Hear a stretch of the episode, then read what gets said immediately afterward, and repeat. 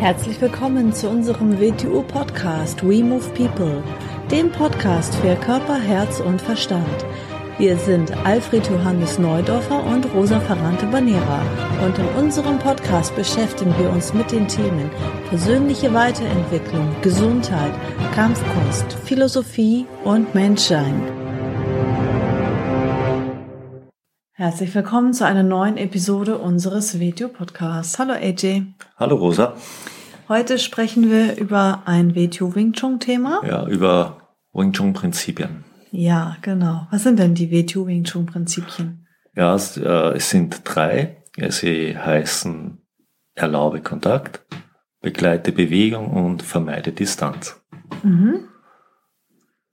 Also das ist quasi wie so ein Anleitungssatz, ne? Erlaube Kontakt. Es ist sowas wie die drei Prinzipien, was beschreiben sie. Es sind nicht die Wechselwirkungen, das ist eine andere Geschichte. Haben wir, glaube ich, schon drüber geredet. Wir haben auch noch drüber reden, das ist, wie man mit Kräften umgeht. Sondern die Prinzipien ist, wie man mit Situationen umgeht, wie man überhaupt äh, der Außenwelt begegnet. Mhm. Um damit in einer sinnvollen Weise zu interagieren, ökonomisch und effektiv, weil dem Wing Chun, dem WTO Wing Chun wohnt eine spezielle Ökonomie und Effizienz inne. Wir wollen ja auch ressourcensparend, ressourcensparend vorgehen und nur tun, was notwendig ist. Also auch nur tun, das einsetzen, was notwendig ist. Wir wollen nicht Ressourcen vergeuden. Mhm. Und das erste Prinzip ist, erlaube Kontakt. Natürlich jetzt im WTU Wing Chun, im normalen Übungsszenario ist auf einen Trainingspartner oder auf einen Gegner bezogen, aber man kann es dann auch auf alles beziehen. Erlaube Kontakt, also um überhaupt dieser Welt zu begegnen, muss ich Kontakt möglich machen. Das heißt, ich muss es zulassen. Das wäre so, wenn ich jetzt, beziehen wir es wieder auf die Selbstverteidigung im Kernbereich des WTO Wing Chun. Ähm, ich könnte mich ja selbst verteidigen in Prävention, ich gehe nicht mehr raus. Ist natürlich ein sehr schlechter Umgang mit der Welt, wenn ich mich einzusperren beginne, weil ich mich nicht mehr raustraue. Mhm. Also indem ich rausgehe, erlaube ich Kontakt. Ja, genau. Ich mache es eigentlich möglich. Und dort sind wir schon. Ein, ein Gegner begegnet mir ja. Er begegnet mir. Ich greife ja niemanden an. Aber möglich, dass einer bei mir die Grenze überträgt. Mhm. Das ist, ich erlaube Kontakt. Ich, ich, ich, ich verhindere nicht, dass jemand mir begegnet.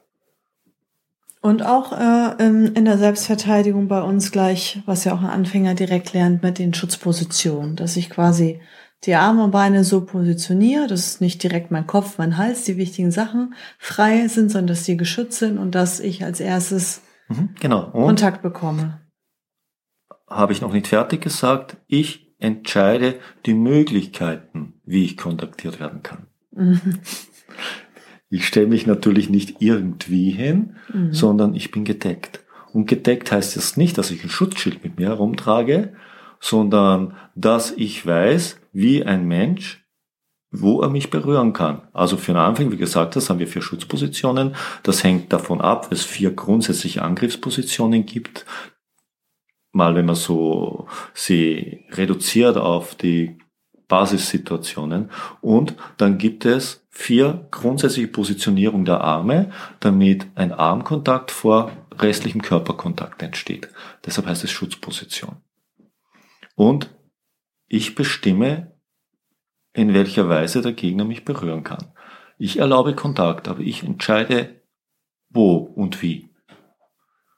Mhm. Kann man so in alle anderen Bereiche zu übertragen beginnen. Mhm. Das lasse ich zu. Ab dem Moment, wo mich jemand berührt, beginne ich nicht ein Schild aufzubauen, oder es verdrängen zu wollen, blocken zu wollen, es nicht in meiner Welt haben wollen, es raustreten, es rausschlagen. Nein, ich begleite mal die Bewegung. Die Bewegung, Bewegung will ja irgendwo hin. In der Regel zu einem Ziel. Das Ziel in der Selbstverteidigung ist in der Regel mein Körper. Also Kopf, Rumpf. Mhm.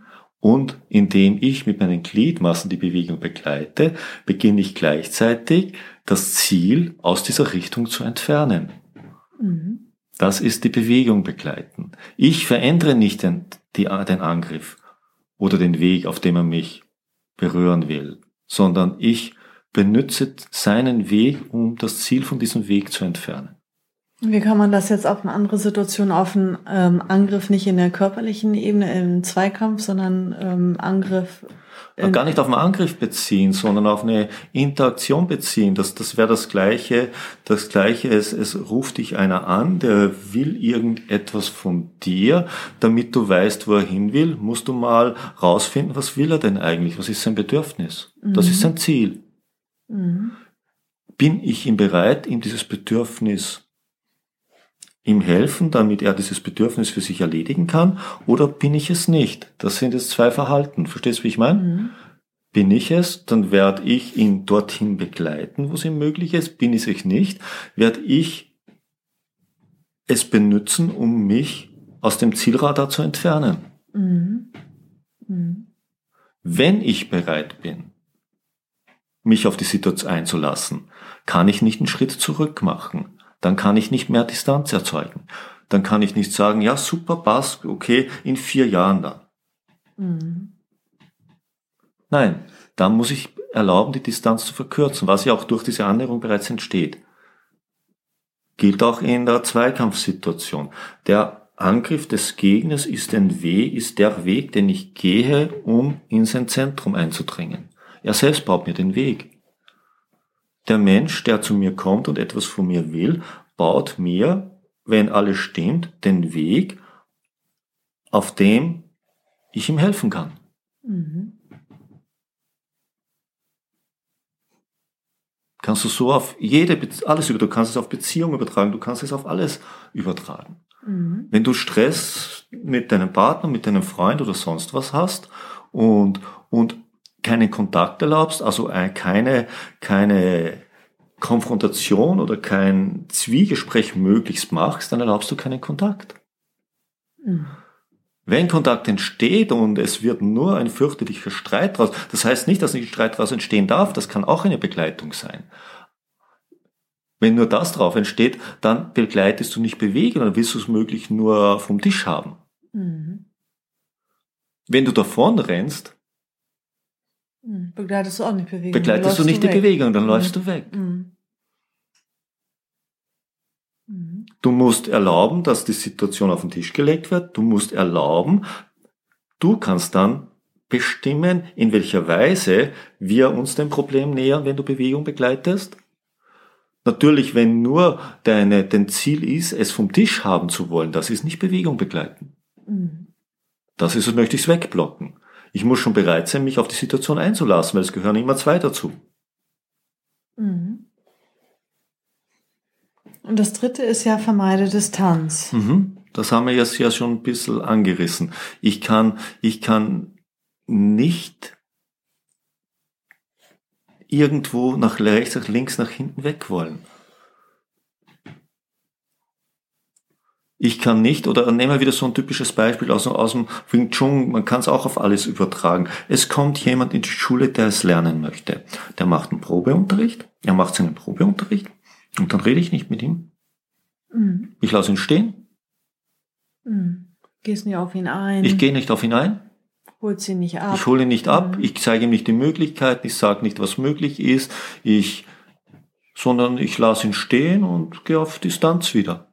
Mhm. Mhm.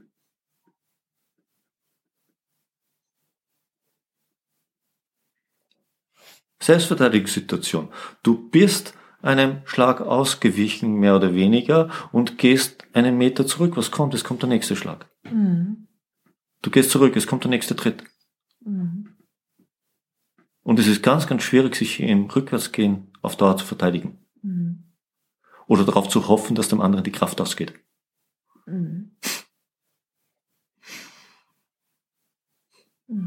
Wenn du davon rennst, bist du auch ein leichtes Opfer dann, mhm. alleine von der Mentalität her. Von der Mentalität mhm. her, genau, ja. Mhm. Es ist ja nicht nur, es ist ja nicht nur die Situation, sondern was die Folge einer Situation ist. Mhm. Deshalb ist es so schlimm, wenn ein Kind sich nicht wehrt, wenn es klein ist. Das kann es das ganze Leben lang mitschleppen. Hätte es sich gewehrt, was draufgekommen. Es hätte es überlebt, es hätte es überstanden. Es hat sich der Konfrontation gestellt und es wird sein ganzes Leben nie ein Opfer werden. Mhm. Der andere wird womöglich sein ganzes Leben ein Opfer bleiben, aufgrund dieser Angst, die er damals schwer einkonditioniert hat. Mhm.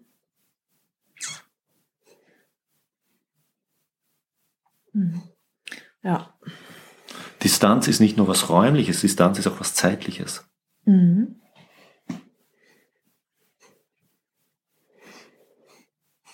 Also es sind quasi Verhaltensprinzipien. Es sind Verhaltensprinzipien, wie man sich, wie man sich, wie man mit Situationen umgeht. Ob es jetzt eine Selbstverteidigungssituation ist, ob es eine Verkaufssituation ist, ob es eine Beziehungssituation ist. Mhm.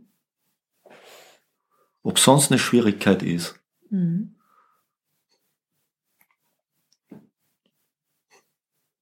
Ja, schönes Thema. Mhm. Mhm. mhm. Könnte man auf alles beziehen. Kann man ruhig auch machen, die drei, wie gesagt, erlaube Kontakt, begleite Bewegung, vermeide Distanz. Kann jeder für sich mal eine Situation nehmen und für sich mal zum Durchdenken beginnen. Er wird sehr, sehr viel zu verstehen beginnen, wenn er das tut. Und wenn man sich auch vielleicht mal reflektiert und überlegt, ja, wie habe ich in der Situation reagiert, wo vielleicht ein großer mhm. Streit, ein großes Drama entstanden ist, mhm. wie hätte ich, ne, vielleicht rückblickend, wenn man ein bisschen objektiv, ganz sachlich ist und ehrlich mit sich selber, kann man manchmal denken, okay, da bin ich vielleicht direkt in der Konfrontation gegen angegangen. Mhm. Vielleicht hätte ich auch erstmal äh, das aufnehmen sollen, die Bewegung mhm. begleiten sollen. Mhm. Ne? Dagegen angehen heißt, ich habe die Bewegung nicht begleitet. Ja, genau. Mhm. Das, manchmal ist einem das ja in dem Moment nicht bewusst, in dem Moment reagiert man automatisch, weil man gar nicht anders kann. Aber wenn man rückblickend jetzt mit dieser Erkenntnis mhm. das reflektiert, kann man vielleicht in der nächsten Situation anders mhm. entscheiden. Vielleicht, vielleicht habe ich mich zu früh oder überhaupt äh, aus der Situation zurückgezogen, wo ich mich nicht zurückziehen hätte sollen. Mhm. Vielleicht habe ich einen Kontakt nicht erlaubt, weil es mir unangenehm war, weil es mir peinlich war, weil ich gerade auf was anderes Bock hatte. Mhm. Man eine Situation, die dann schwere Folgen hatten, aufgrund dieser drei Prinzipien betrachten, ganz objektiv. Nicht mit sich selbst ins Gericht gehen, davon hat kein Mensch was, mhm. sondern Objektivität reinbringen. Mhm. Weil dann beginnt man es vielleicht in einer zukünftigen Situation im Voraus zu erkennen, die Möglichkeiten, die drinnen stecken. Mhm. Und nur wenn du mehrere Möglichkeiten hast, wie mhm. vielleicht mehrere Straßen, wie mehrere mhm. Autobahnen, äh, wie auch mhm. immer, äh, nur dann kannst du auch was entscheiden. Ja. Ansonsten kannst du ja nur automatisch reagieren. Denn zu leben, das heißt dieser Welt zu begegnen, in Situationen der Welt hineingeworfen zu werden, es werden immer Schwierigkeiten und Probleme auftreten. Das ist das Salz in dieser Suppe. Mhm. Die Frage ist nicht, wie verhindern wir, dass das auftritt, sondern wie gehe ich damit besser um? Mhm. So dass es ökonomischer und effektiver ist, dass es in mir mehr Wachstum auf allen Ebenen erzeugt, die mir wichtig sind. Mhm. Das ist ein schöner Schlusssatz. Hm. Dann bis zur nächsten Episode. Vielen Dank fürs Zuhören. Und bis zum nächsten Mal. Tschüss. Bis dann. Tschüss.